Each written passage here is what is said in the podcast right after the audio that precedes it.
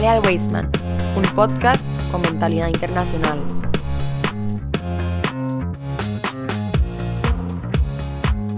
Muy buenas comunidad Wasteman, qué gusto que nos estén acompañando nuevamente ahí en casita, camino al trabajo, camino al colegio de dejar a sus hijos o donde quiera que nos esté escuchando en este podcast de Jale al Weisman, un podcast con mentalidad internacional y como usted ya vio en el título de este programa, hoy nuevamente en el podcast de Jale al Weisman tenemos un gran invitado, a una persona a la que yo respeto y aprecio muchísimo, a la que conozco de hace más o menos unos cuatro años.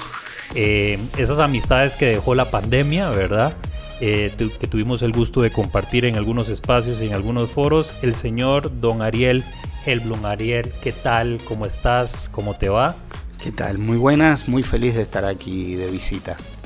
Ariel, el currículo que te preside es bastante, bastante amplio, pero voy a mencionar algunos elementos para que la audiencia eh, entre en tema y sepa quién nos está acompañando hoy. Don Ariel es el director del Centro Simón Wiesenthal para América Latina, además es observador permanente en el Parlatino, es miembro del Consejo Asesor para el Combate eh, contra el Antisemitismo en la OEA, ¿verdad? Así es, en la Organización de Estados Americanos.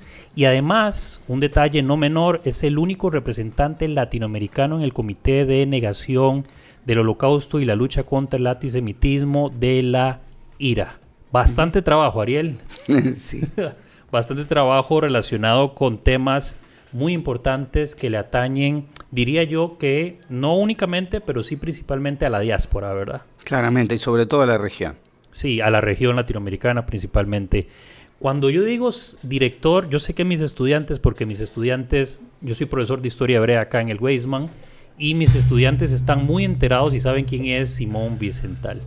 Y si yo les hablo de el presidente de el, o el director, perdón, más bien, del centro Simón Vicental, se, se imaginan a alguien que llega con traje negro, auto negro, se baja, entra a la oficina y empieza a investigar a los criminales de guerra nazi.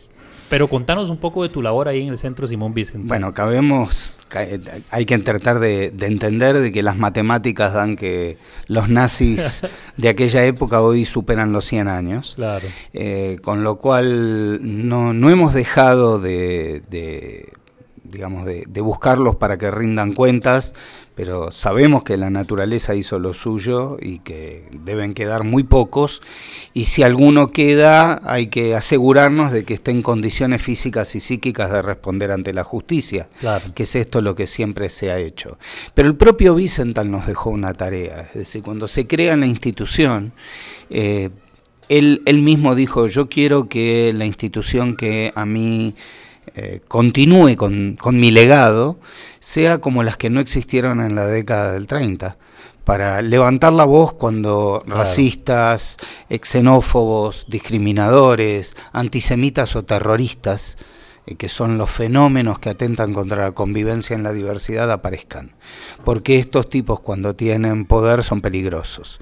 Entonces nuestra tarea es estar alerta a, a todos estos fenómenos para denunciarlos a tiempo y enfrentarlos. Así es, total y completamente de acuerdo, más en los últimos tiempos en los que lamentablemente las noticias relacionadas con el antisemitismo van en aumento. Soy suscriptor del newsletter del Centro Simón Vicental y cada tanto, diría que muy seguido, en, el newsletter leo que una nueva institución, grupo político, un sindicato, una universidad, se adscribió a la definición que da la IRA sobre el tema de antisemitismo y el tema de negación del holocausto y demás. Ese es el trabajo que realizas en el Comité de Negación del Antisemitismo de la IRA, ¿sí es? ¿Cómo es eh, trabajar en eh, eso? No es en el comité, digamos, en el comité es la reunión de los representantes de 35 países que forman la Alianza Internacional para el Recuerdo del Holocausto, que es la única institución formada por países, no, por, no es una institución judía. Es ah, decir, son cada uno de los estados que componen esta organización, todas democracias, es decir, para que ustedes tengan una idea, hoy los 35 países son casi todos los países de Europa, Estados Unidos, Canadá, Israel, Australia y Argentina. Es decir, Argentina es el único país eh, de América Latina que es miembro pleno en la IRA. Eh, miembro pleno es que tiene los mismos derechos que todos los demás. Hay algunos otros que son observadores que, como bien dice su nombre, miran desde afuera pero no tienen voz ni voto. Eh, y en ese estado están todavía Uruguay y Brasil. Mm. Em, pero lo que se hace ahí es justamente compartir todo lo que tengamos que aprender unos de otros para poder buscar formas para combatir el antisemitismo de mejor manera. Eh, lo que sí hizo la IRA y que ha sido un paso enorme en el mundo fue en el año 2016, cuando todavía eran 31 países, después creció un poco más en estos últimos ocho años, eh, esos 31 países adoptan una definición de antisemitismo. Dicen, el antisemitismo es esto, para poder combatirlo necesitamos, entre otras cosas, decir de qué se trata y poder tener algún estándar eh, objetivo que nos separe cuándo una situación es antisemita y cuándo no. Eh, es muy muy común que cuando uno dice, bueno, este, a tal persona este es un antisemita o lo que dijo es antisemita, vas a escuchar a algunos que dicen, ¿cómo voy a ser antisemita si yo soy semita, por ejemplo? Y tengo amigos judíos. O bueno, o este, ¿cómo yo voy a, sostener este, una cosa así? Todo, los, todo les molesta, nada se puede decir de ustedes. Bueno, hoy tenemos claro cuándo estos comentarios o acciones son antisemitas y cuando no. Y esto lo dice la definición. Entonces, esta definición, si es adoptada por países incorporada dentro de las legislaciones de los estados, de los lugares de la sociedad civil, clubes de fútbol, sindicatos, como vos decías, universidades, nos permite levantar una voz y decir, esta persona o esto o aquí adentro ha sucedido un hecho antisemita. Hay que tomar medidas y da lugar como para que eventualmente podamos trabajar ya sea pidiendo nuevas normas o pidiendo determinadas acciones contra alguien que ha hecho un acto concreto. Claro, me hablaste de, obviamente, Argentina como miembro permanente y de Brasil y Uruguay como países observadores, por así decirlo así. ¿Qué tienen que hacer las naciones, digamos, en general, o específicamente latinoamericanas, hablando de nuestra región, eh, de la región centroamericana, para ser parte de este grupo de países? Bien, como cualquier organismo internacional, primero hay que mostrar este, una verdadera este, vocación de formar parte de este club de, países demócratas que adscriben a la lucha contra el antisemitismo de una forma activa. Eh, entonces se requiere, por ejemplo, eh, que dentro de sus legislaciones eh, haya un día de recuerdo a las víctimas del holocausto, que se demuestre que en, la educación esto se, se trabaja que, realmente la, legislación va camino a, luchar contra el antisemitismo y a, poder enfrentarlo, eh, y que se quiere ser parte de, esta organización adscribiendo a todas las normas que se han tomado antes. Eh, entonces, eh, en estos momentos donde el antisemitismo ya estaba en crecimiento, pero que después del 7 de octubre se disparó a niveles geométricos, Em, digamos, mostrar que un país está del lado correcto en esta, en esta lucha es importantísimo.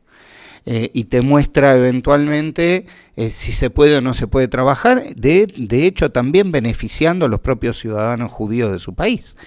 Eh, hay países, por ejemplo, en la región que han adoptado la definición sin ser parte de la IRA también. Caso Colombia, caso Guatemala. Eh, y Uruguay también la, adoptó y Panamá también la adoptaron. Eh, el Parlamento Latinoamericano, el Mercosur también lo adoptaron. Fíjate, por ejemplo, el Mercosur es el organismo que junta a Argentina, Uruguay, Paraguay y Brasil como un mercado común, eh, en el cual Argentina y Uruguay ya la adoptaron y Brasil y Paraguay todavía no, pero el organismo sí lo hizo. El Parlatino, que tiene la representación de 23 congresos de la región, lo adoptó y hay países que no lo han hecho, muchos países que aún no lo han hecho.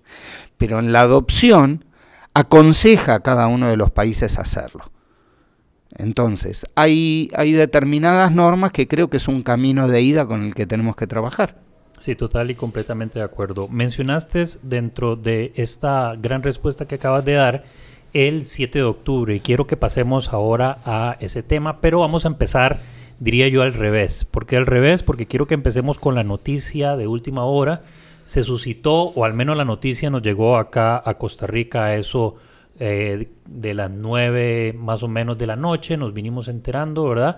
Allá Israel sería primera hora de la mañana, si más no me equivoco, nos llevan 7, 8 horas aproximadamente, de la, este, del rescate, iba a decir liberación, pero realmente el rescate, de dos rehenes israelíes que también tienen nacionalidad argentina. Así es. Fernando Marman y Luis Har.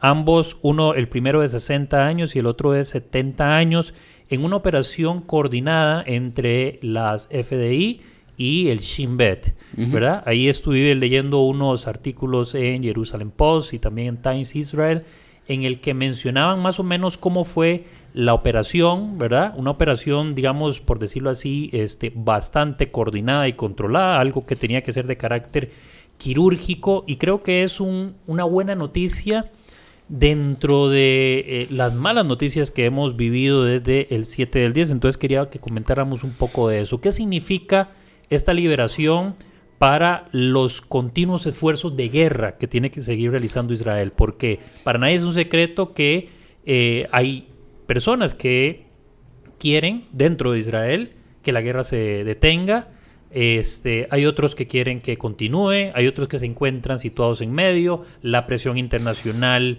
dice una cosa, el gobierno israelí dice otro. Entonces, ¿qué significa esta liberación para los eh, esfuerzos de guerra? Mm, mira, Junior, eh, yo, yo creo que es eh, vital esta noticia que, que, se tomó. Primero porque le da objetivo a, a toda esta operación que está sucediendo. Eh, seguir mostrando de que una nación democrática protege a sus ciudadanos y los va a buscar al lugar desde donde, a, donde se los llevaron. Eh, que es la, obligación fundamental del, del, Estado es proteger a sus ciudadanos. Eh, entender que, que digamos el daño fue causado por quien se los llevó en contra su voluntad y los mantuvo cautivos durante más de cuatro meses. Eh, con los días o en el transcurso de, las horas nos iremos enterando en qué condiciones estuvieron, en qué lugar estuvieron. Eh, todo esto, las noticias que fuimos recibiendo los últimos días fueron mostrando eh, la enorme complicidad de organismos internacionales dentro de, de, este conflicto, lo que si antes era un conflicto complejo lo complejiza aún más. entonces, y, por el otro lado, bueno, le da legitimidad a la, a la acción eh, de ir a rescatar a los propios ciudadanos este, que, los, eh, que los tienen como secuestrados y en contra de su voluntad. Así es. Esta, esta noticia que recibimos, vuelvo y repito, ayer acá en Costa Rica, contrasta mucho con la de diciembre pasado, ¿verdad? En la que lamentablemente eh, por un error que obviamente hablar de ese error. Eh, eh, no, estamos, por decirlo así, en condiciones de hacerlo porque eh, no estamos dentro nosotros de, Gaza. No sabemos lo que se vive ahí. cualquier movimiento puede ser interpretado como una amenaza. Y digo que contrasta con la, noticia de diciembre pasado cuando por error se, se, dispara contra tres rehenes con Yotan Haim, Alom Shamniz y Samer Talalca, que no sé si se pronuncia así el apellido, si no pido una disculpa.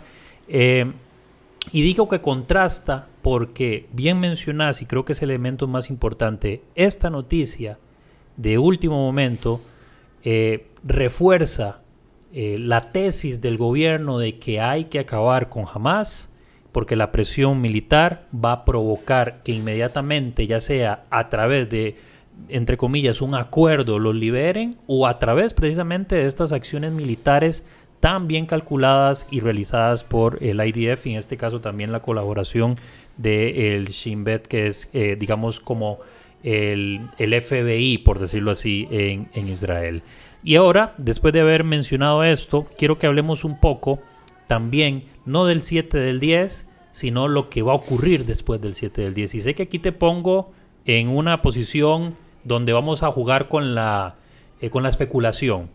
Pero, ¿qué podría pasar después de la guerra? Porque hay muchas tesis y muchas hipótesis que van desde un gobierno este, controlado por eh, países árabes, ¿verdad? Que haya ahí una intervención de países árabes y también países occidentales, hasta personas y medios de comunicación que dice que Israel va a tener que controlar la región durante un tiempo indeterminado. Eh, espero que eso último no, tenga que suceder.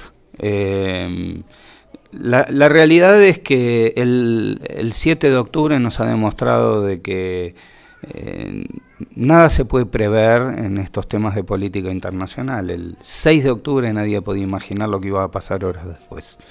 Eh, y, yo creo que la verdad que es demasiado aventurado dar cualquier, cualquier opinión al respecto y más en un mundo que va a cambiar todavía aún más en los próximos meses. No es lo mismo pensar en qué pasa el día después si en noviembre en la Casa Blanca está Trump y no Biden. Eh, no es lo mismo eh, pensar en el día después si un día después cae el gobierno actual de Israel y se llama elecciones y hay un gobierno distinto. Eh, no es lo mismo pensar de si eventualmente eh, el primer objeto que tenía jamás, que era eh, boicotear una eventual normalización con Arabia Saudita, eh, esto acelera la, este, la normalización con Arabia Saudita porque demuestra que el mapa en Oriente Medio tiene que cambiar sí o sí. Eh, no podemos prever, no podemos saber si el día después del fin de la guerra, que no sabemos cómo va a ser el fin de la guerra con Hamas, es el principio de la guerra con Hezbollah y no lo sabemos. Eh, creo que son, son demasiadas variables que escapan a, nuestro análisis inmediato. La labor principal que se realiza eh, eh, bueno, entre otras, en el Centro Simón Vicental, como bien mencionabas, el, llamado de eh, su fundador, Simón Vicental, era que existiera un organismo que luchara, como no lo hubo en los años 30, contra esta fuerza llamada antisemitismo, pero que hoy algunos astutos, con el objetivo de disfrazar un poco, digamos, el, el, el odio, la animadversión, etcétera, etcétera, contra los judíos, le llaman antisionismo. Y uno de esos frentes de batalla, que a mi opinión personal creo que es de los más fuertes, son las redes sociales. ¿Cómo se lucha contra el, antisemitismo? Contra, yo diría, alguien que no se ve. Porque los troles, ¿verdad? Controlados por, eh, sepa Dios quién sabe quién, eh, son utilizados, pero también por la ciudadanía común precisamente para hacer publicaciones, compartir videos, memes, bueno, etcétera, todo lo que se comparte en redes sociales. ¿Cuántos días dijiste que dura este podcast? bueno, eh, terminamos con esta. Bien, voy a voy a tratar de separar la pregunta en dos. Claro. Eh, primero, eh, quitarle la máscara al, al antisionismo. Eh, vamos a ser claros, habitualmente las personas que, dicen ser antisionistas y no antisemitas son personas que adscriben internacionalmente el concepto de autodeterminación de los pueblos, que todos los pueblos en el mundo tienen derecho a autodeterminarse. Si vos estás de acuerdo con que todos los pueblos del mundo se autodeterminen, menos uno, porque el sionismo no es otra cosa que el movimiento de autodeterminación nacional del pueblo judío en su tierra ancestral, entonces tenés problema con ese uno, y si ese uno es el pueblo judío, sos un antisemita, por más que vos lo disfraces como vos lo disfraces. Em, eh, en, segundo, en segundo lugar, em, aparte de esto de utilizar el sionismo como un insulto, pero en definitiva hoy eh, el Estado judío a ver, vamos a decirlo de otra manera, una definición muy fácil de antisemitismo es aquellas personas que odian al judío, sus cosas, sus instituciones. La institución judía por antonomasia es el Estado judío. Eh, con lo cual, si tu odio está dirigido a eso, sos un antisemita. O sea, todos, todos los caminos me conducen a, la demostración de este teorema. Eh, vamos al tema de las redes sociales. Eh, el, trabajo del centro no es nuevo en este tema. Eh, llevamos alrededor de 24 o 25 años trabajando, o 28, si, si no me acuerdo exactamente, pero casi desde el principio de que empieza a existir Internet y que se haya hecho global, eh, el centro entendió que iba a ser una plataforma y un vehículo para el odio. Eh, entonces tiene una división que investiga y presenta todos los años un nuevo informe sobre cómo eh, hacerle frente al odio en las redes y a cómo el ciberterrorismo, es decir, utilizar las redes para poder reclutar nuevas, nuevos terroristas o nuevas personas adscriptas al discurso de odio. Eh, esto está a la orden del día, está eh, en todos lados vamos a tener que pasar por la discusión si, este, si libertad de expresión o discurso de odio, si hay límites o no a la libertad de expresión. Yo entiendo que sí, entiendo que sí, por eso tanto Naciones Unidas como los organismos internacionales están pensando y tratando de, así como se llegó a definir el antisemitismo, cómo definimos el discurso de odio y cómo hacemos que, por ejemplo, eh, aquellos que defienden a ultranza, eh, la libertad de expresión, eh, han tenido que retroceder después de 2001, que frente a que si uno tiene una información que tiene que ver con eventualmente desbaratar un atentado terrorista, uno tiene que buscar no censurar, sino como limitar esa libertad de expresión para que la lucha contra el terrorismo esté bien. Si yo lo planteo en términos, por ejemplo, de lucha contra la pedofilia, también estaríamos de acuerdo. En ninguno de los países del mundo los derechos son absolutos. Eh, y el derecho eh, más importante que una democracia tiene es el derecho a la vida de determinadas personas. Y aún así, el derecho a la vida en las distintas democracias tiene distintas excepciones, ya sea eh, la, defensa personal o, este, o en determinada situación de peligro uno tiene derecho, hay países que reconocen una ley de aborto, eh, eutanasia, es decir, hay un montón de eh, de medidas en las cuales hasta el derecho más primigenio hay algunos que piensan que tiene excepciones. ¿Por qué no va a tenerlo eh, la libertad de expresión cuando puede causar daño? Eh, y cuando el daño es, es, mucho peor de lo que puede suceder. El ejemplo claro y concreto lo tuvimos en, en, el paraíso de la libertad de expresión, que es Estados Unidos, cuando tuvieron tres presidentas de universidades de élite eh, en, la, en, la, Cámara de Representantes, sosteniendo que, em, bueno, depende del contexto y si el eh, discurso de odio no llega a a la acción, eh, no habría que reprimirlo cuando se está pidiendo la muerte de judíos. O sea, eh, entonces creo que estas cosas nos llevan a replantear determinadas situaciones. Eh, los proveedores de redes sociales, además de sostener la libertad de expresión, para ellos esto es un negocio.